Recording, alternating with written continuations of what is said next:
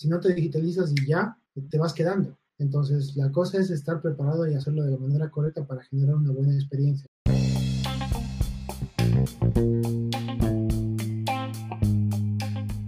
Bienvenidos, yo soy Álvaro Lamas y esto es Café Mi Vida, el podcast en el que vamos a platicar del mundo del café y cafeterías para que conozcas más, mejores tu técnica y lleves tu negocio al siguiente nivel. Charlas sencillas basadas en la experiencia y la experimentación, con la intención de mejorar la cultura y el consumo del café.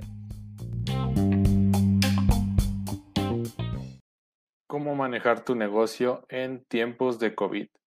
Y bueno, vamos a platicar hoy con Cristian García, como les comentaba, él es experto en hotelería y turismo, nos va a platicar desde Ecuador acerca de su experiencia con su restaurante. Él tiene un restaurante y cafetería en Ecuador.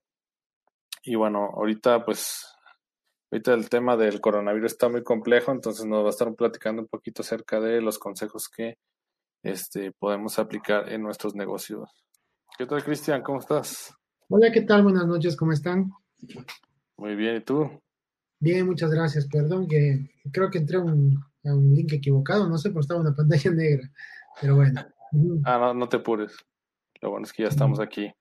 Y bueno, estaba, estábamos, bueno, este, ahora sí que este Facebook Live salió de la idea de un cliente que me preguntó, este, más bien me, pues me dijo que si podían hacer algún especial sobre el coronavirus, cómo manejar tu negocio y así. Y yo realmente, pues no, o sea, no tengo un negocio físico, más bien me dedico a dar asesorías y entrenamientos a personas que quieren iniciar, pero yo por el momento no tengo cafetería, no la tuve en su tiempo.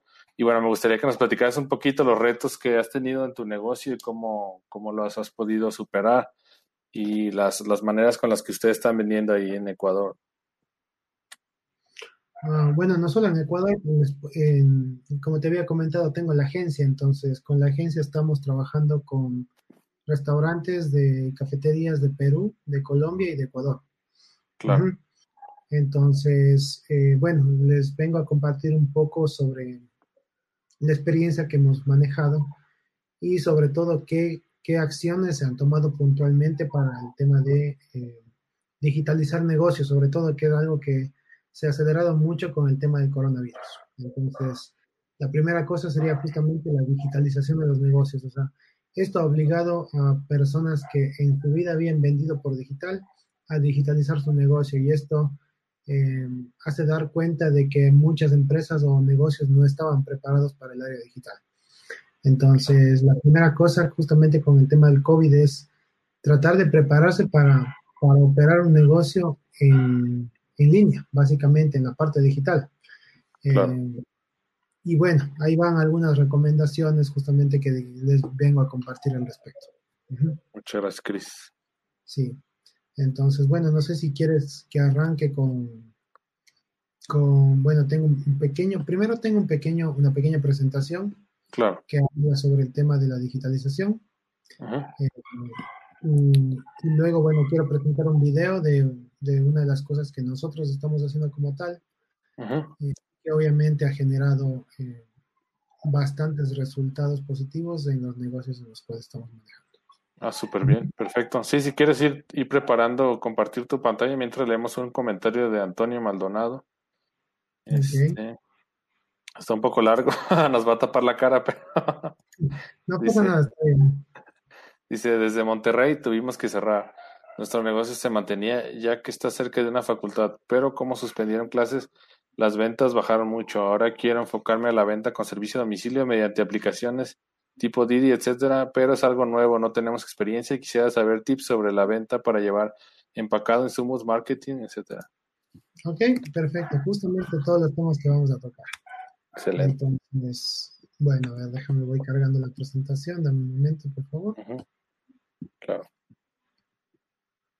Y bueno, comentarles aquí también ha estado complicado. En México pues han cerrado muchos negocios, algunos están abiertos, pero pues siguen las medidas que estableció el, pues el gobierno y algunas, eh, pues me imagino que la OMS no dictó algunas medidas. Tú nos podrás platicar más de eso, Cristian. Mm. Sí, de este, hecho, o sea, el tema de las medidas también es muy complejo, entonces, bueno. La primera cosa que les si quisiera un poco, bueno, ya he estado en tu, este creo que es nuestro tercer live, creo.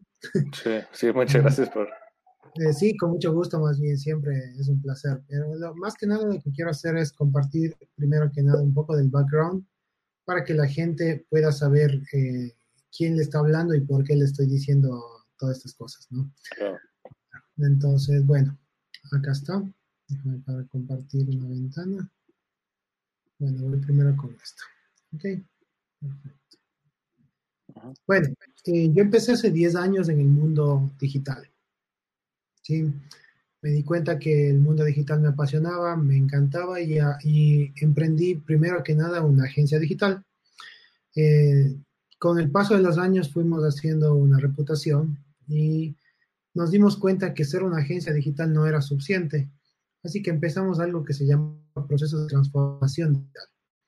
¿Qué es la transformación digital? Es, tal como su palabra lo dice, es, es entender cómo se hacen las cosas de una forma y transformarlas para hacerlas de la misma manera, pero en el mundo digital. ¿sí? Entonces, de ahí es donde viene toda la parte del e-commerce, pero también hay cosas como la conexión de a Wi-Fi, a eh, medios sociales o redes sociales, la recolección de la base de datos, el data connection, el big data, todo este tipo de cosas que se pueden aprovechar en los medios digitales y que no están en los medios tradicionales. la vida me llevó por muchos, eh, muchos grandes éxitos que pude cosechar en este tiempo con diferentes marcas con las cuales hemos trabajado. Eh, yo trabajo mucho en lo que es el avatar planning, el data centric y el SMAS, es decir, eh, social media as a service. No, no somos una agencia que hace, digamos, posts o este tipo de cosas, sino más bien nos enfocamos en la parte de consultoría estratégica. Eh, algunas de las marcas con las cuales hemos trabajado en todo, en, Colombia, Ecuador y Perú están acá. Hemos trabajado con grandes marcas de, internacionales, hoteles con reconocimientos de Chateau. ¿Qué más? Restaurantes que están en el top 50, en, eh, en el top 50 de restaurantes del mundo y cosas de ese estilo. Entonces, también en grandes volúmenes, como por ejemplo en restaurantes de Colombia que, que mueven o han movido una cantidad importante de, transacciones eh, por hacer un proceso de transformación digital, marcas de licores y otras más. Pues bueno, aquí está un poco de nuestro background, de mi background como tal dentro de la agencia. Eh, yo me dedico básicamente a la construcción de funnels digitales que básicamente eh, generan ventas a través de las estrategias de marketing que se proponen. Entonces, bueno, esa es la razón por la cual vengo a hablar acá. Eh, y vengo a compartirles un poco de esa experiencia. A ver, voy a minimizar esto y compartir ahora la presentación. ¿Sí? Y voy primero que nada a hacer un repaso por... ¿Se ve la presentación completa? Un segundo, ahí está. Ok, perfecto, listo. Eh, ¿Qué es un diagnóstico digital? Yo creo que un diagnóstico digital se, se, debe entender como un proceso de reflexión interna para entender qué estamos haciendo mal. ¿Sí? Y también qué nos está pasando o qué estamos haciendo a la interna y qué podemos mejorar.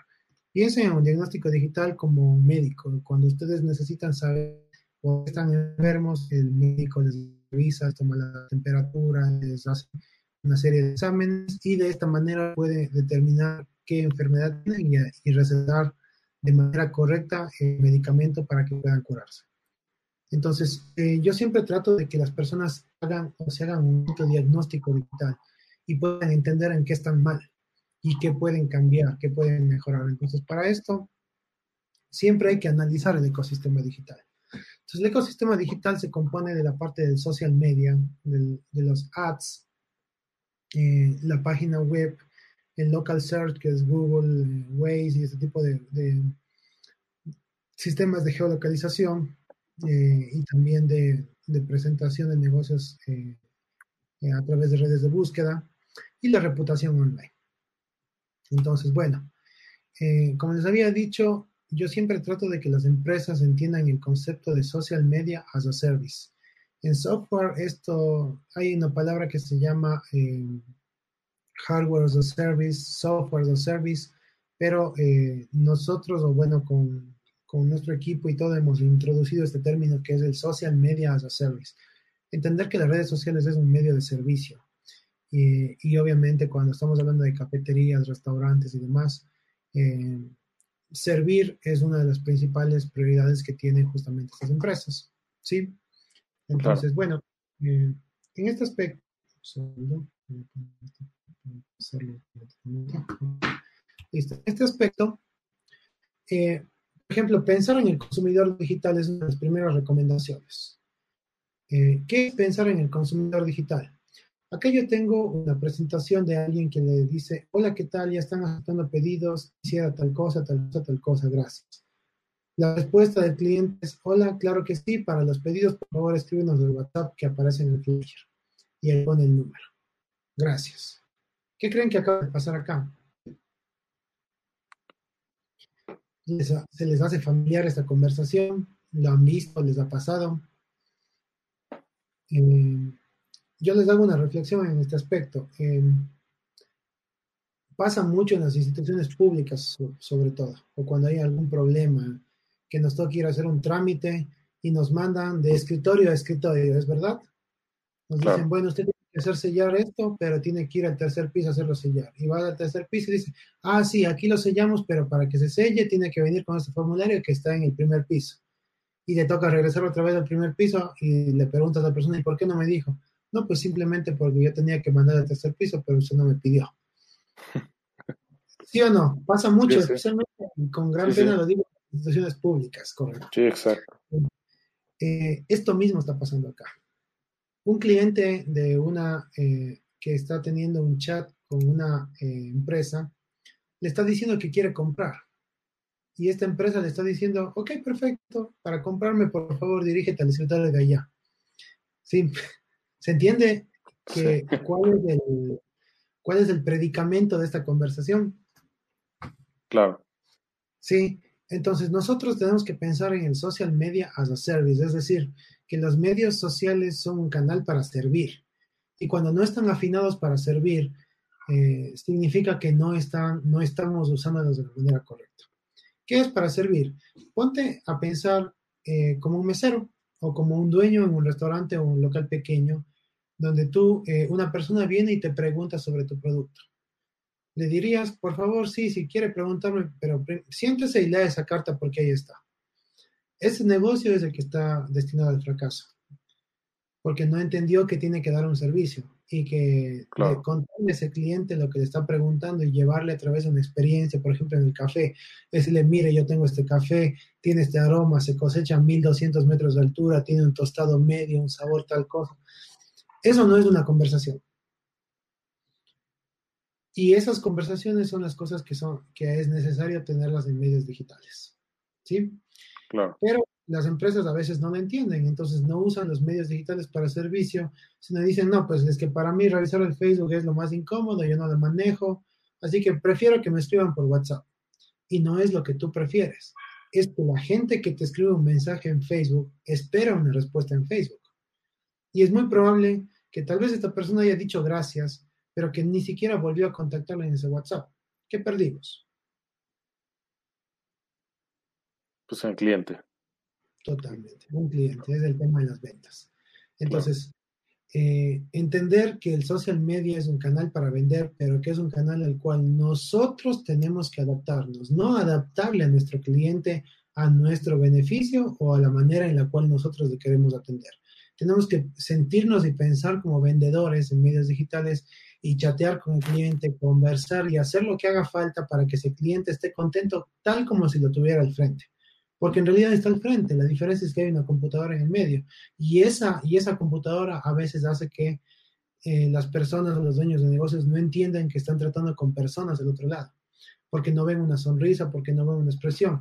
Yo no sé qué expresión habrá tenido esta persona, pero de seguro no habrá sido la mejor expresión cuando te dicen alguien que quieres comprarle, eh, que quiere comprarte y tú le dices que para comprarle eh, no estás dispuesto a atenderle por este medio.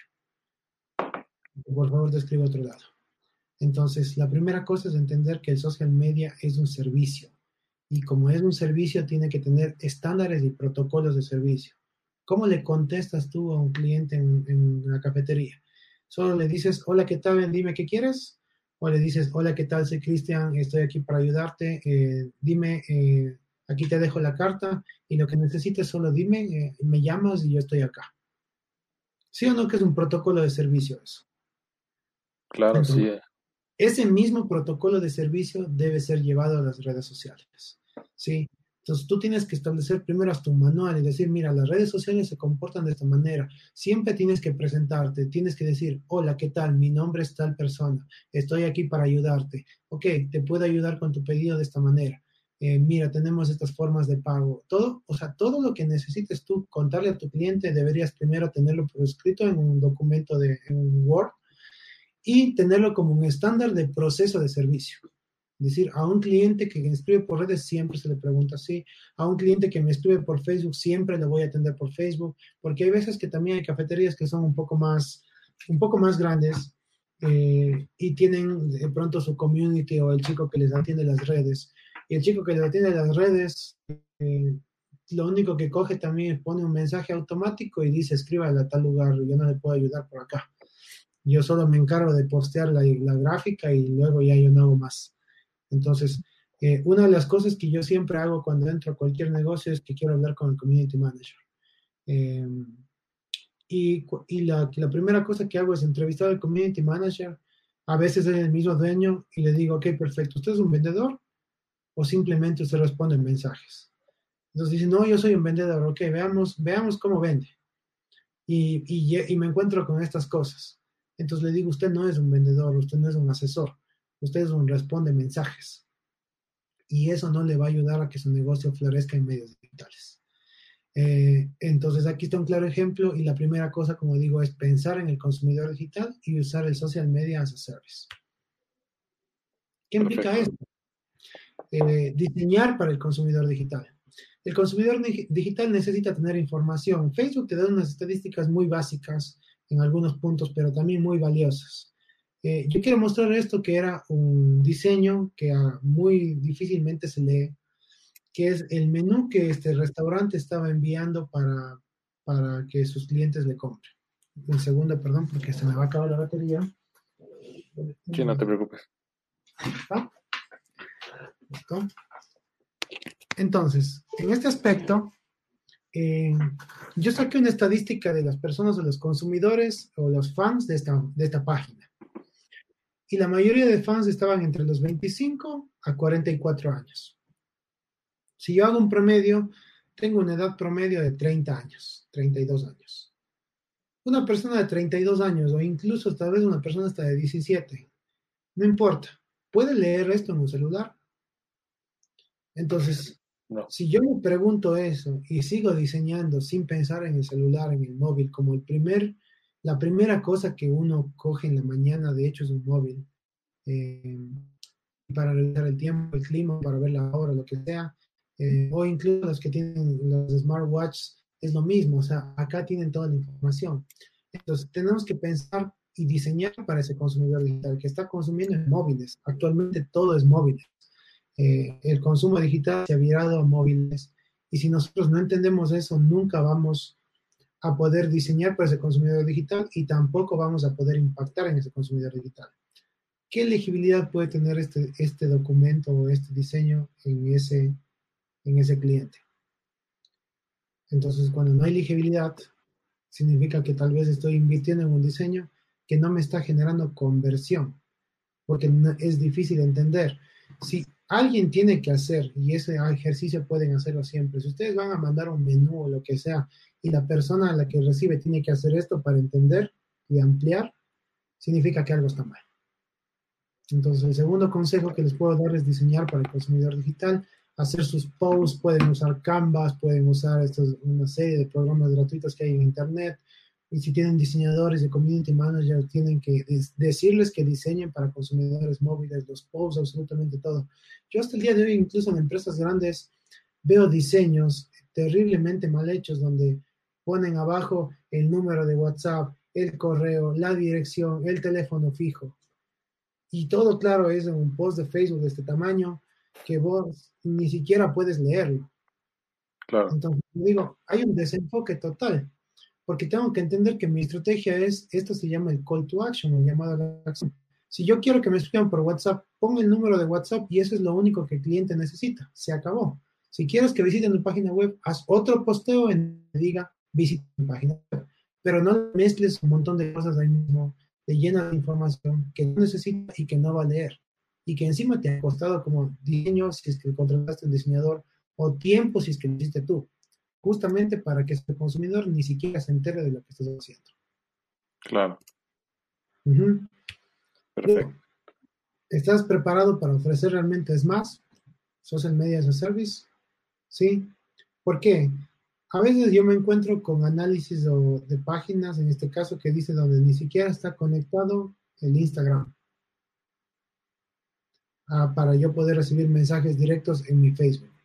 Para los que no lo saben, se puede conectar el Instagram y el Facebook para que los inbox de Instagram aparezcan directamente en, en Facebook, en la plataforma de mensajes de Messenger de Facebook. Y de esta manera poder tener un canal centralizado de comunicación con los clientes. Entonces, esto se puede hacer gestionado desde el administrador de la fanpage eh, y conectarle desde ahí en Instagram. Acá, diseñar protocolos de respuesta. La comunicación manda. Eh, lo que les dije anteriormente, acá me explayo en algunas cosas más. ¿Lo harías así en el mundo físico? Le dirías a alguien, a ver, quiero información de delivery, te dice el cliente claro, haz tu pedido acá, tal cosa, tal cosa, tal cosa. Es casi como que un mesero le diga a un cliente, mira, si quieres hacer tu pedido, acá te dejo el esfero, apunta todo y en media hora te voy a ver. ¿Lo harías así en el mundo físico? oh, claro que Entonces no lo hagas en el mundo digital. Ese sería justamente el tema. Diseña protocolos de respuesta. ¿Sí? No trabajes para alguien más si es que puedes hacerlo por ti mismo. ¿sí? Tengo un enfoque. Mira, aquí preguntan, ¿puedo hacer delivery? Sí, perfecto, sí puedes hacer tu delivery a través de las apps Rappi, Uber Eats, Low y tal cosa. Supongamos que esto es un anuncio que tú, no sé si han visto en Facebook ahí el famoso botón de azul que uno puede impulsar ese post. Si yo impulso ese post y pago, me voy a inventar 5 dólares para que aparezca y la gente que entra me pregunta si yo hago delivery y lo primero que le digo es que sí, que sí hago, pero que para recibirle su delivery tiene que irse a Rappi, a Uber, a Globo. Eh, ¿Qué estoy haciendo?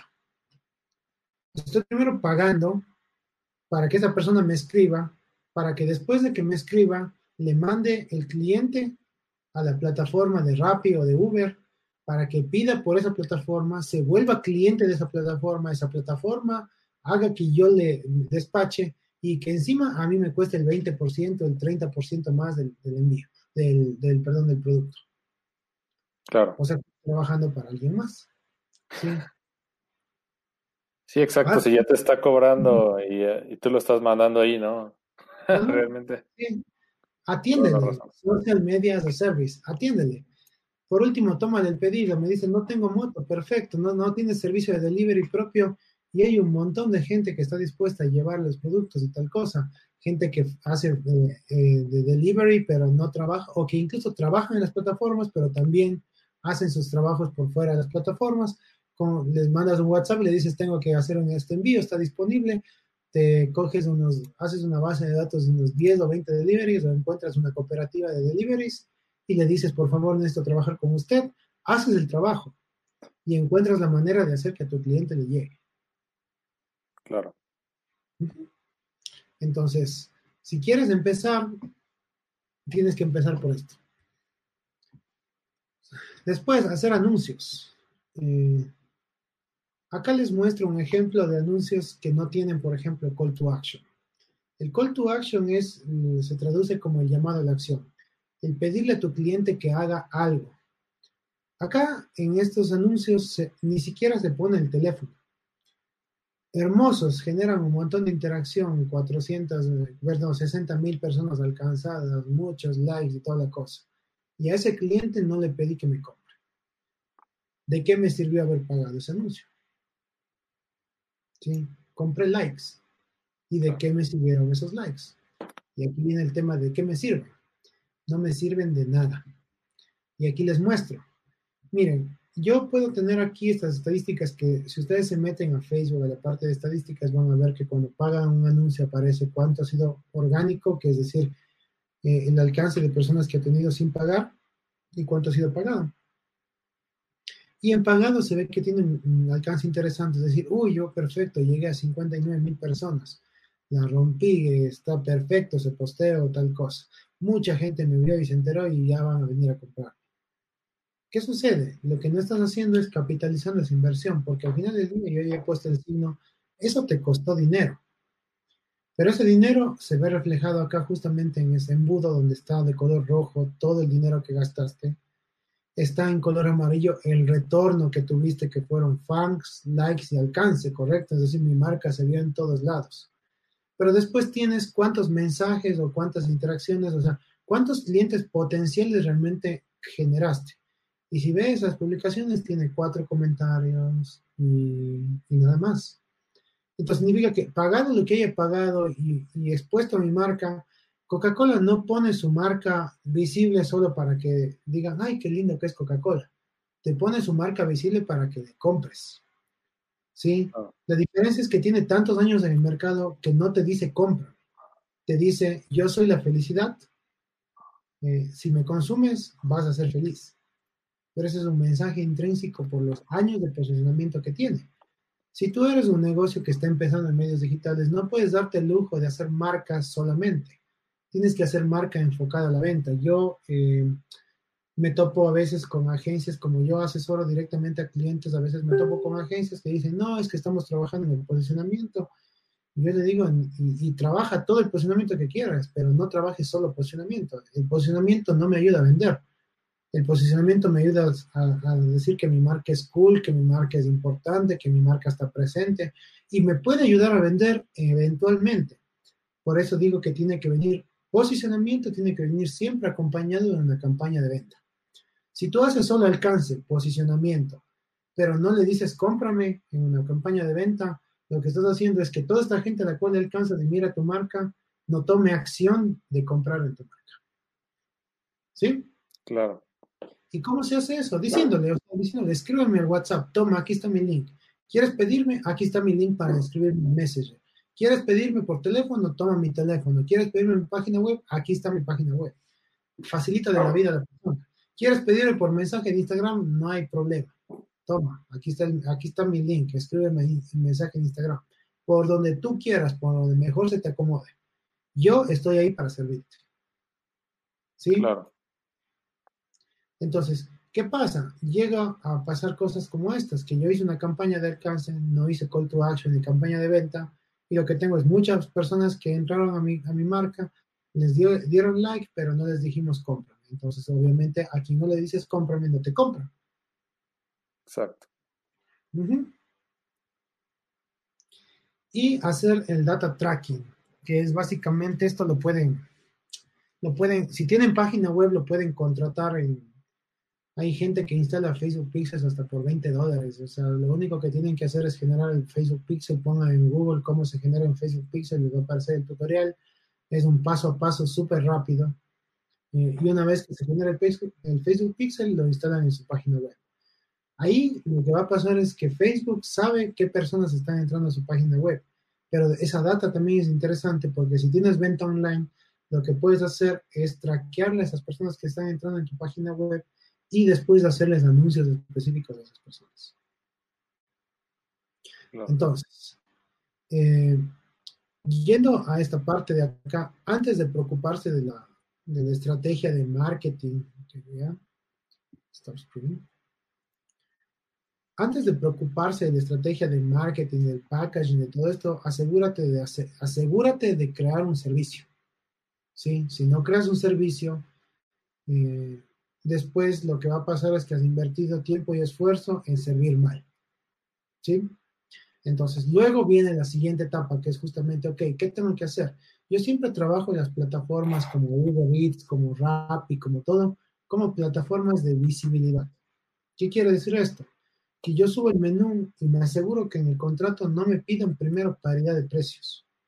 Entonces, yo he negociado un montón de contratos con empresas de, eh, de delivery como Uber Eats, Rappi, en el cual digo, a ver, mándame primero el contrato para ver, no, aquí te pide paridad de precios y una exclusividad única por un año. Y a veces es, son, yo he trabajado esto para un negocio que, que yo cuando lo arranqué era pequeño, que era el tema de mi restaurante. Eh, y claro, pero yo lo, arranqué, digamos, medio pequeño, eh, pero con todas las leyes, es decir, servicio, con la imagen bien planteada, con todo. Entonces, eh, lo que primero me preocupa hacer no es entender las plataformas de pago, sino tener una buena reputación online. ¿Qué es una buena reputación online? Que mis primeros clientes que yo tuviera me dejaron un comentario en Facebook. ¿Sí? ¿Cómo lo hice? Fácil, simplemente les decía, tome, aquí está una empanada, tal cosa le gustó, eh, me compró, costó un dólar setenta y cinco, listo. Ahora, ¿le gustó tanto? Sí, perfecto. ¿Quiere que le regale otra? Sí, déjenme un comentario en Facebook y se la regalo.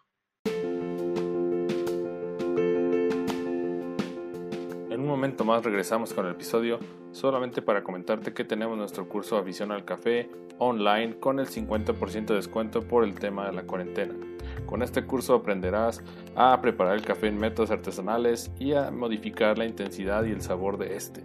Si te interesa, entra a aficionalcafé.com y ahí encontrarás los botones para entrar a la zona de compra donde vas a poner el cupón juntos 50 para que tengas este descuento especial. Muchas gracias, regresamos con el episodio. Sí. Eh, se ve una estrategia muy fácil, muy sencilla.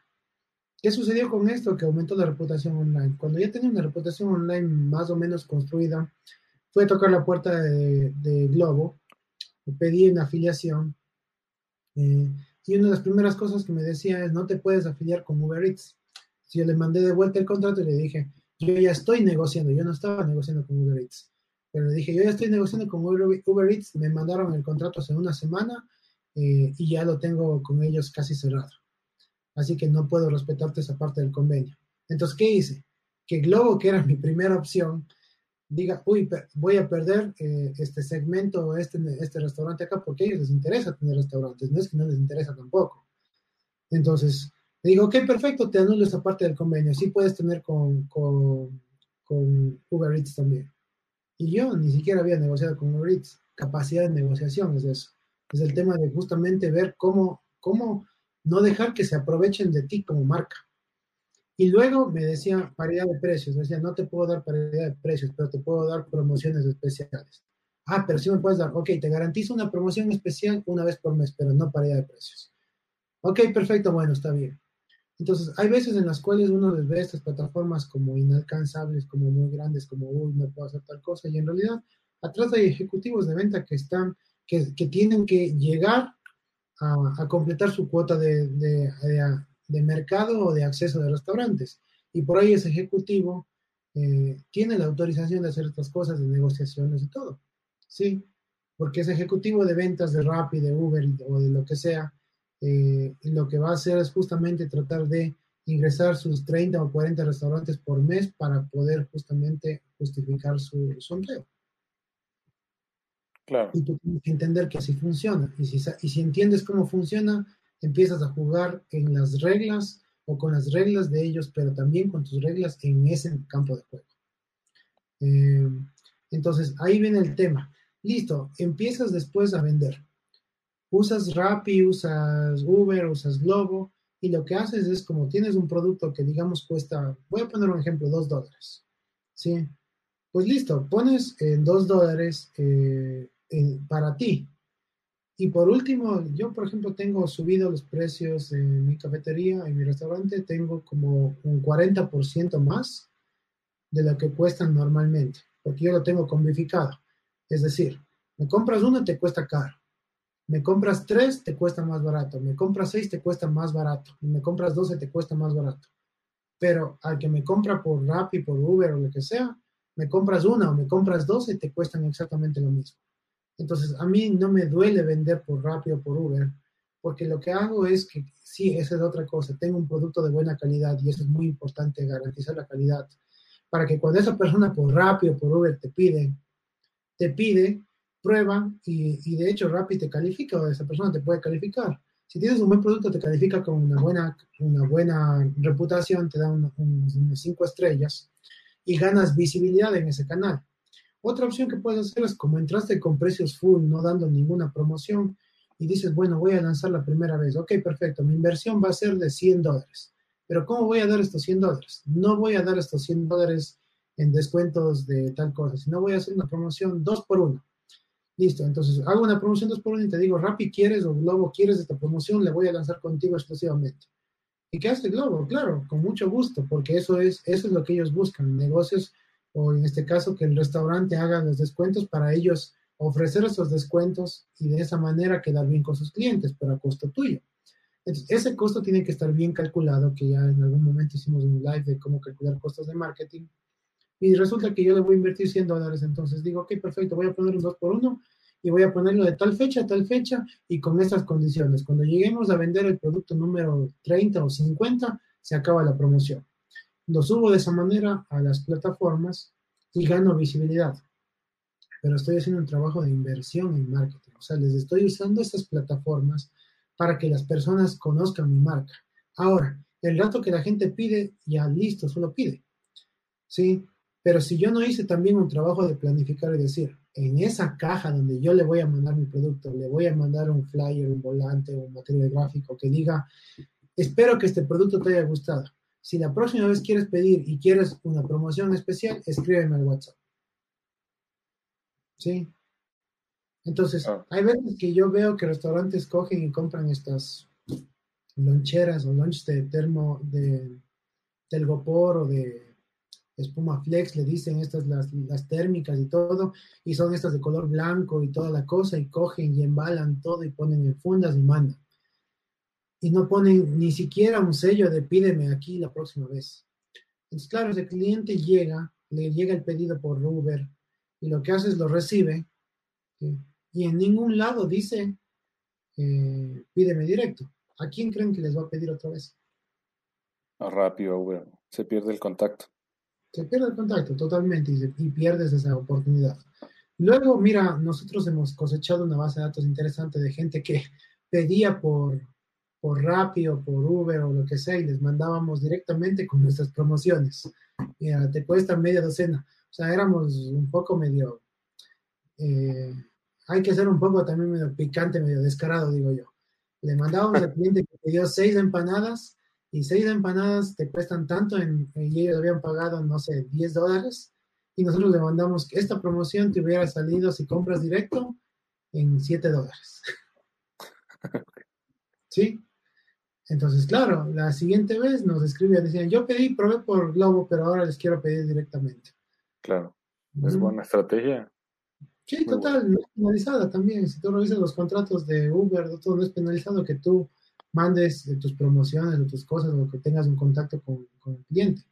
Por último, si te quieres cuidar, como digo, no lo hagas también. O sea, no le pongas la promoción y le hagas también decir, ay, pagué esto. Sino dile, la próxima vez pídeme directo y te voy a dar una mejor promoción. Una mejor oferta que acabas de, obtener, digamos así. Exacto. ¿sí? ¿Y cómo lo haces? También, como ya ganaste visibilidad, cancelas la promoción y la tienes para ti solo esa promoción. ¿Sí? Lo importante es saberles aprovechar a las plataformas. Como digo, yo uso las plataformas por visibilidad. Esa es la manera en la cual yo recomiendo usarlas. Después, tema de packaging, ya iba el, tema de recomendación, tienes que tú tener un packaging para delivery en este momento, que es el tema del COVID. Tienes que tener un packaging muy afinado, ¿para qué? para pensar cómo le vas a, despachar las cosas. Si tu producto son parrilla, digámoslo así, o estás en un negocio de restaurante, de, comida caliente, pues te toca calcular tus costos de empaque porque van a ser más, más altos. Eh, porque vas a tener que envolver en papel aluminio para que se mantenga la temperatura de la carne y poderla llevar y probablemente tal vez el delivery tenga que también tener una, eh, eh, esto, hay, hay deliveries y deliveries. Hay deliveries que simplemente tienen una caja, otros tienen esas mochilas térmicas. Entonces, ¿qué pasa? También fijarse que tengan la mochila térmica, con ellos hablar, etcétera. Entonces, tienes que pensarlo muy bien.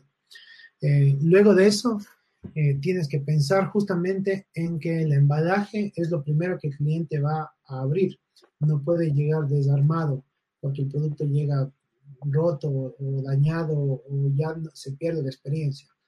No te hablo de comprar un embalaje caro, lo que te hablo es de planificar correctamente el embalaje para que ese embalaje genere una buena experiencia de consumo y no sea una próxima vez nunca más pido en este lugar porque me llegó todo eh, abollado, todo dañado, eh, las salsas regadas, etc. Entonces, aparte también es muy importante. Entonces, en COVID, lo que ha pasado es que los negocios tienen que digitalizarse, pero no entienden cómo hacerlo y no entienden cómo servir. Entonces, la primera parte que he cubierto es cómo usar las redes sociales y los medios digitales como medio de servicio. Segundo, entender que el servicio luego se traslada a delivery, que es la situación actual más común en este momento. Es decir, eh, no puedes venir a mi local, pero te puedo enviar a tu casa. Hay, ¿qué, ¿qué, tienes que hacer también? Si estamos en este proceso de COVID, hay que, hay que comunicar seguridad. Entonces, en tus redes sociales no deberías solo postear la promoción, promoción, promoción. Yo he visto muchos restaurantes que ahorita están solo promoción, promoción, promoción. Y se inunda de promociones del mercado porque todo el mundo está bajo en ventas. Pero nadie está, o muy pocos están diciendo, yo hago esto con normas de seguridad. Yo para preparar este producto que te va a llegar a tu casa, me desinfecté las manos y por cada vez que hago un pedido me desinfecto las manos. Y mira, aquí está, y haces una foto y muestras cómo haces tu proceso. Y vendes no solo la promoción, vendes la bioseguridad que tú tienes al crear tu producto y la gente compra esa, esa, esa, esa sensación de seguridad que tú le estás transmitiendo al decir, yo me preocupo no solo por vender, me preocupo porque tú estés bien cuando recibas mi producto. Claro.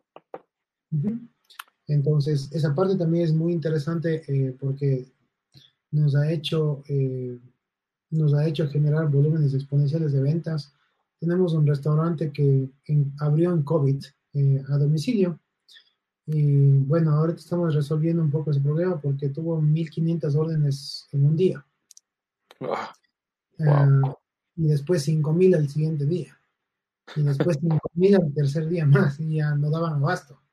claro. Eh, porque justamente se planificó una estrategia de bioseguridad, también acompañada de otro tipo de estrategias que justamente son las que nosotros implementamos en los negocios en los cuales trabajamos. Entonces, la, las recomendaciones van desde las cosas más básicas como esas.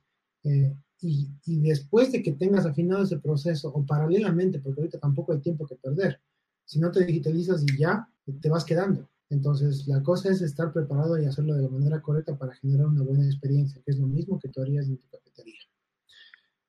Claro. Entonces, acá les quiero mostrar, por ejemplo, un proceso. Acá, esto es lo que nosotros hemos estado haciendo en transformación digital para un negocio, para todos los negocios.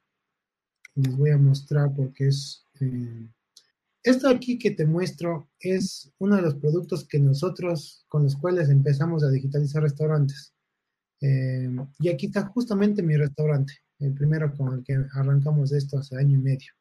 Eh, la verdad es que no pensábamos el éxito que íbamos a tener eh, ahora que fue el COVID, porque este sistema realmente ahorita nos ha, nos ha mantenido bastante ocupados, eh, justamente por el tema de trabajo de, de, de gente que quiere digitalizar su negocio.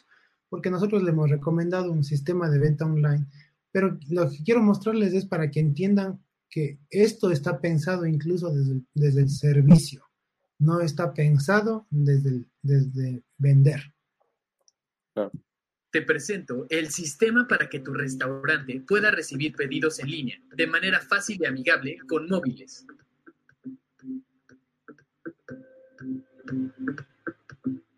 Muestra tu menú visualmente. Presenta tus opciones, complementos y adiciones. Deja que tu cliente decida cómo quiere su comida. Cuando está listo para ordenar, solo tiene que llenar sus datos. Con nuestro mapa interactivo, puede marcar la ubicación exacta donde recibir su orden, elegir su forma de pago y recibir confirmación instantánea. Nos integramos con Mercado Pago y PayU. Una vez realizada la compra, tú recibes el pedido instantáneo en nuestra aplicación para restaurantes. Solo acepta e indica el tiempo de entrega. Tu cliente podrá ver el tiempo de llegada de su pedido al instante. Luego, gestiona los envíos y ruta de tus domiciliarios. Revisa el tiempo estimado de llegada, agrupa y organiza los envíos en un mapa interactivo. Tus domiciliarios siguen la ruta en Google Maps. Además, actualizan el estatus de la orden y el cliente puede verlo desde su teléfono, mientras tú puedes seguirlos desde el mapa.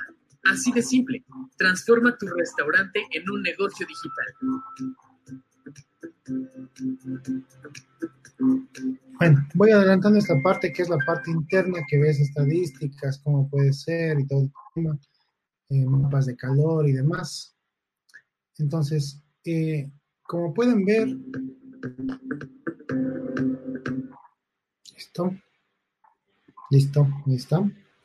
Como pueden ver, eh, esto más allá de ser un sistema para que hemos, hemos nosotros empezado un proceso de transformación con varios restaurantes en toda Latinoamérica, eh, está pensado desde el punto de vista del servicio eh, y tiene atrás justamente todo un tema de, cómo debería servirse en digital, cómo el, usuario no debería preocuparse de nada y demás. Entonces, si tú quieres digitalizar tu negocio, ¿qué es lo que deberías hacer en el COVID? Durante esta crisis de COVID, lo que tienes que hacer justamente es pensar en servicio. Cuando tú piensas en servicio, la venta viene, ¿sí? porque lo que tú estás ofreciendo es una solución para alguien que está necesitando algo. Por ejemplo, las personas están encerradas en sus casas y están aburridas, ¿sí? Tú si solo les mandas eh, tu, digámoslo así, tu producto ya está, o sea, cumples como el resto de los 90, 100 o 1000 restaurantes que existen. Pero mándale eso y mándale un juego de cartas, no sé, o dile, eh, te voy a hacer tal cosa, eh, te voy a dar un reto, y haces un challenge, por ejemplo, y les generas algún tipo de interacción adicional. Entonces tienes que pensar en cómo hacer que estas personas que están encerradas en su casa eh, no se aburran. ¿sí? Y después hay personas que están encerradas en su casa que no tienen dinero y hay personas que están encerradas en su casa que tienen mucho dinero. ¿sí? Entonces también tienes que enfocarte en el target que te va a poder comprar. Y también puedes hacer algo para las personas, en cambio, que no tienen mucho dinero. ¿sí? Algo que está muy bien visto en el COVID es la solidaridad. Si tú eres solidario, la gente responde. Ahora la gente no está respondiendo solo a promoción, está respondiendo a solidaridad. Nosotros hemos corrido campañas solidarias en las cuales, eh, no sé, cómprame una empanada y regalo otra empanada a una, una persona de escasos recursos económicos.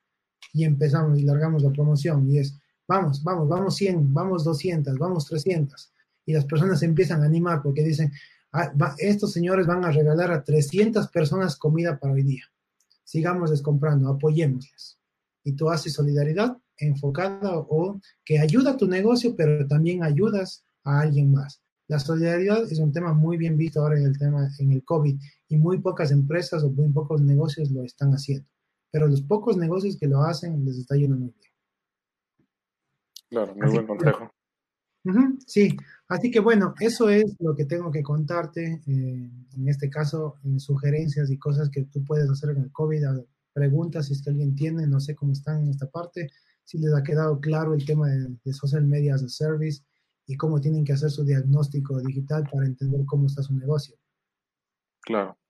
Pues completísimo el tema, Cristian. Eh, muchas gracias. Vamos a esperar a ver si hay preguntas. Igual yo tenía algunas dudas en el cuestión del empaque y eso. Este, ¿Hay algunas, algunas reglas o algo que se tengan que seguir para hacer el empaque de los alimentos y eso? Eh, la primera regla es mantener el calor. O sea, tú tienes que conseguir empaques que mantengan el calor. Entonces, no te consigas cartones o lo que sea muy finitos. Consigue cartones que sean más gruesos porque mantienen el calor. Si tienes productos fríos, en cambio, lo que tienes que hacer es procurar eh, procurar que se mantenga igual la temperatura. Entonces también es muy importante en este aspecto. Por ejemplo, yo tengo un, eh, un cliente que despacha sushi. Entonces el sushi tiene que llegar en, una temperatura eh, fría, no puede llegar caliente, ¿sí? Porque, porque se desarma o porque no se luce bien, no sabe bien, etc.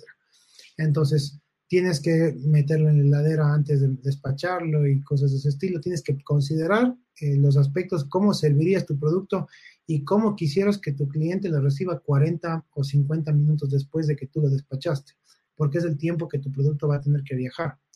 Y en ese viaje también se va a mover. Y si se mueve y se riega las salsas, vas a generar una mala experiencia.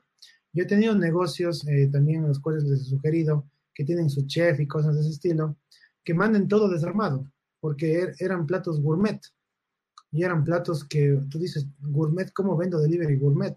Y lo que hicimos fue una especie de estrategia de chef en casa, en la cual te mandábamos todo desarmado, ya cocinado, pero para que tú puedas hacer la decoración final. Y te manda, si nos comprabas, te mandábamos un video donde el chef te enseñaba cómo coger todos esos platos y armarlo, para que tú tengas la experiencia de comer gourmet con el delivery en tu casa. Entonces, ¿qué es eso? No es producto, es servicio. Entonces, ahí van ideas de justamente cómo puedes hacer. Entonces, no, no te preocupes solo necesariamente en que tu empaque vaya armado tal cual. Y si tu hamburguesa está bien que vaya empacada, perfecto, pero si tienes un producto que tienes que empacarlo por partes, piensa de manera creativa cómo hacer que ese empacado por partes no luzca mal, sino luzca como una experiencia. Como te contaba, lo del tema de mandar todo por separado. Entonces, eh, esas recomendaciones es en el tema de empaques, cuidar la temperatura, cuidar también el, ajuste, es decir, no compres un empaque estándar para todo. Eh, preferible que compres dos o tres versiones para que te piden más, intermedio y menos. De esta manera, eh, tú empacas justo en el tamaño óptimo y no haces que tu producto vaya moviéndose por todos lados y llegue desarmado. También es una cosa muy, muy importante. Sella bien tus salsas, entonces asegúrate de hacer pruebas. O sea, no solo compres los primeros empaques de salsas que te parezcan agradables. Cómpralos, las pruebas. Yo he cogido, he, comprado empaques que cojo los rellenos de salsa o de líquido y los tiro al piso. Y si no se abren, no se riegan, significa que funciona. ¿Sí? Y he visto otros que no. ¿Sí? Entonces, un tema de empaques es realmente meterlo a pruebas, eso se llama pruebas de estrés. Es hacer que, que, las cosas funcionen, no en la situación normal donde yo cogería y solo lo sentaría, sino sacudirlo y hacer que, que que este empaque se someta para ver a pruebas de estrés para ver en qué momento se desarma y ver si vale la pena o no comprar o, usar ese empaque. Claro, muy buen tip, muchas gracias. Vamos a leer una pregunta de Lorenzo. Dice, buenas noches Álvaro y Cristian, mi pregunta es, ¿qué hacer si tu demanda es mayor por los pedidos y no puedes satisfacerla? ¿Cancelar la orden? ¿Que se espere el cliente en línea? ¿Darle una promo? Para tratar de no perderlo. Saludos. Eh, un cliente, a ver, y de hecho eso nos ha pasado ahora en otro restaurante en Día de la Madre, justamente que un restaurante colapsó con más de mil pedidos en, menos de tres horas. Entonces, eh, una de las cosas que yo posteriormente, obviamente, como digo, yo asesoro a restaurantes, pero no estoy todo el día en su operación y sí hago la campaña de este restaurante y obviamente esperaba que vendan una buena cantidad, pero también tienes que estar en capacidad de atenderlos. Entonces, lo que, lo que les decimos es que siempre sean sinceros con los clientes. Si tú le vas a hacer a un cliente esperar tres horas, es perfecto que le digas, le comento que nuestro tiempo de espera al momento es de tres horas. Con mucho gusto le podemos servir este momento, pero en tres horas. O si gusta, le podemos agendar su pedido para mañana para hacerle llegar a la hora a la que usted desea. Entonces, ¿qué pasa? Haces una preventa, le comprometes a un cliente que de pronto no le quieres perder, pero justamente lo más, lo mejor es tener la política de la sinceridad. ¿Sí? No darle una posición porque te está costando. Es mejor ser sincero y el cliente valora la sinceridad. Cuando el cliente encuentra sinceridad, a veces no se cambia, justamente por el hecho de que fuiste sincero y le dijiste, mire, no le puedo ayudar en dos horas, que es lo que, o en una hora, que es lo que usualmente tenemos como tiempo estándar, porque tenemos saturación de pedidos. Nuestro tiempo de entrega al momento es de dos horas, por ejemplo, ¿sí? O de dos horas y media, ¿sí? Eh, ¿Le gustaría esperar? Entonces, usualmente te van a decir no, pero y, inmediatamente dices, si no le gusta esperar, le podemos tomar su pedido para servirle mañana. Yo he visto un montón de restaurantes que hacen eso y venden para el día siguiente y ya está. Y el día siguiente ellos son prioridad número uno y los que van llamando son prioridad eh, número dos y los que en cambio van llamando y ya no se puede cumplir en un tiempo estándar, no son prioridad número tres, sino simplemente se derivan para el día siguiente. Tal vez no te compre todo el mundo, pero te va a comprar una gran cantidad. Claro. Y eh, hablando de eso un poquito, a lo mejor sería buena estrategia hacer una algo de preventa, ¿no? Este, prepararte con tiempo para abrir la, sí, abrir el evento, ¿no? Y poder de hecho, estar preparado. La madre, nosotros hicimos mucho preventa la gente podía pedir dos, tres días antes o cuatro días antes en función del restaurante y se agendaba y se cobraba y todo anticipadamente. ¿sí? Eh, tuve el caso en el restaurante que solo el primer día de apertura no abrimos, solo despachamos lo que habíamos prevendido. Claro. Está perfecto. Sí, justamente. Lo más lindo es levantarse y saber que vendiste todo el, el día anterior. y después a ver cómo le haces para poderlo entregar, ¿no? tienes que planificar la entrega después, pero bueno, ese es el proceso posterior. Claro. ¿Alguna eh, más preguntas? No sé si hay algunas preguntas este, antes de, terminar. Y este, la verdad que está muy interesante esto y creo que está cambiando mucho el tema de cómo se maneja los negocios ¿no? hoy en día a partir de lo que pasó esto, de la, del virus del COVID. Y bueno, no sabemos cuándo vamos a regresar a la normalidad, ¿no? Dice la gente que no vamos a regresar quizás a una normalidad. O sea, no se va a regresar a lo que era antes y bueno, vamos a evolucionar. De hecho, sí, se está hablando de la nueva normalidad.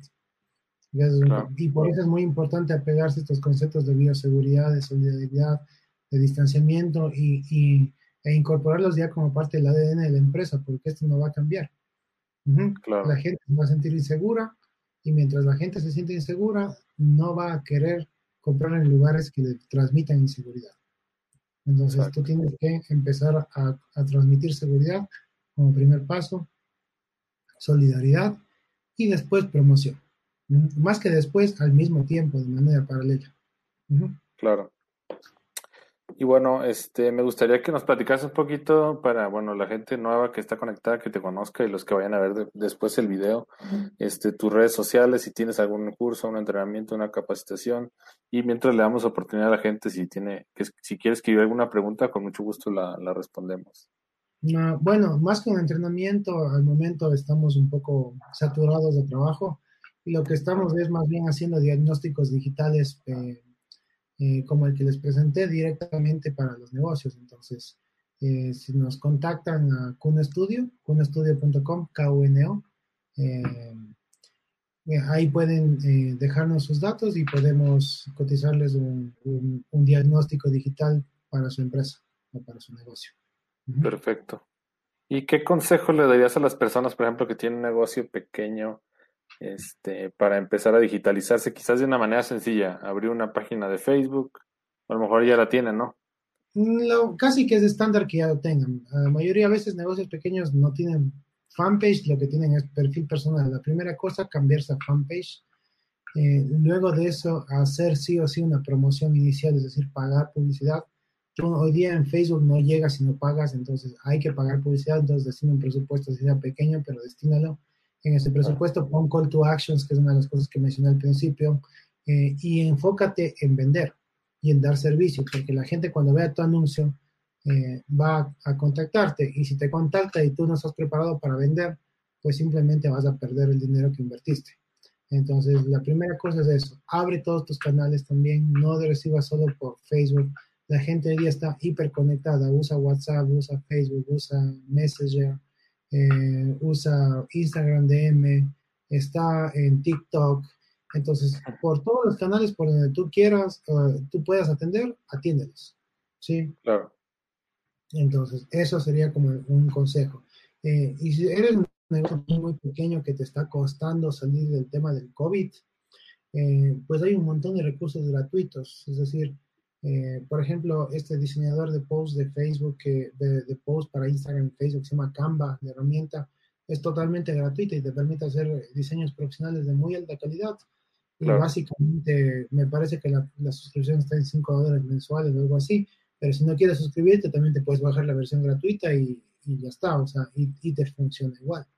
Claro, claro.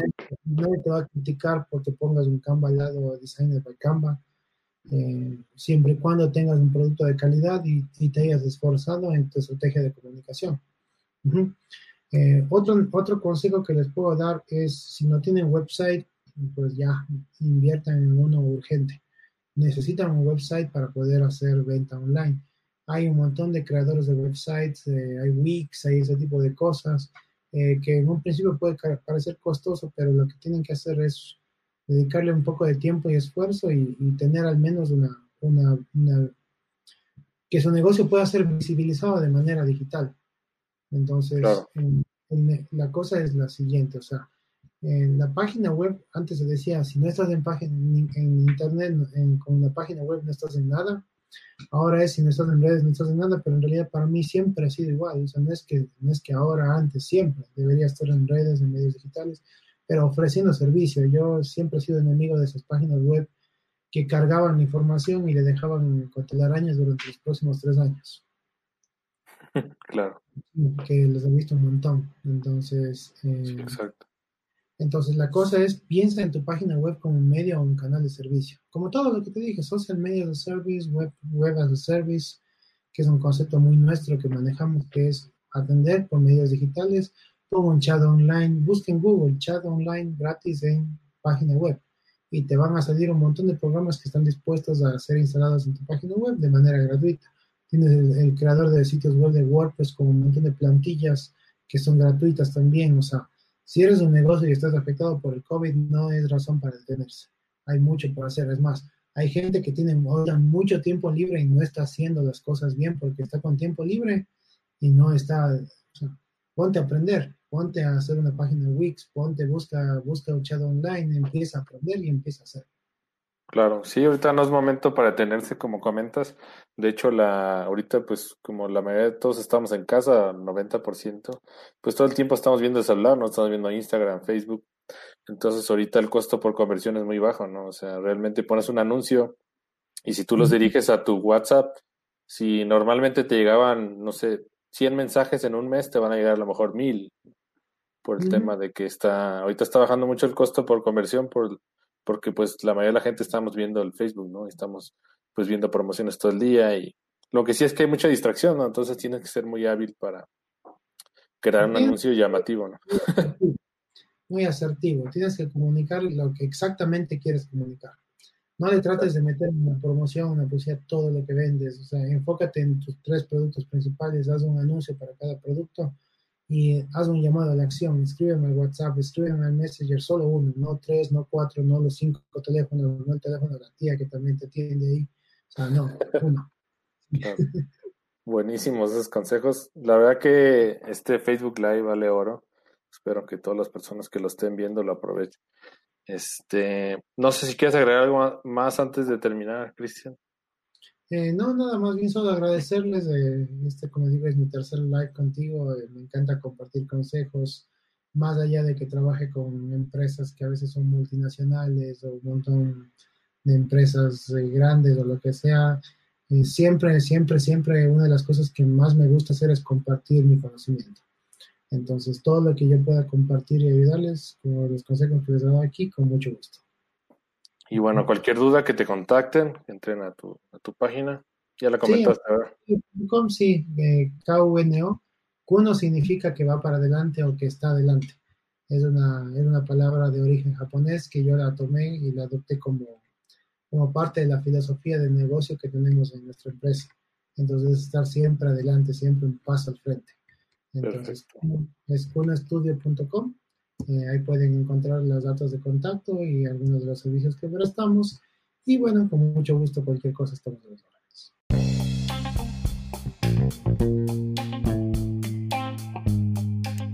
Hola, espero te haya gustado mucho este episodio. Y bueno, si quieres saber más de nosotros y tener más información, regístrate en cafedemivida.com. Nos vemos en el siguiente, que estés muy bien. Saludos.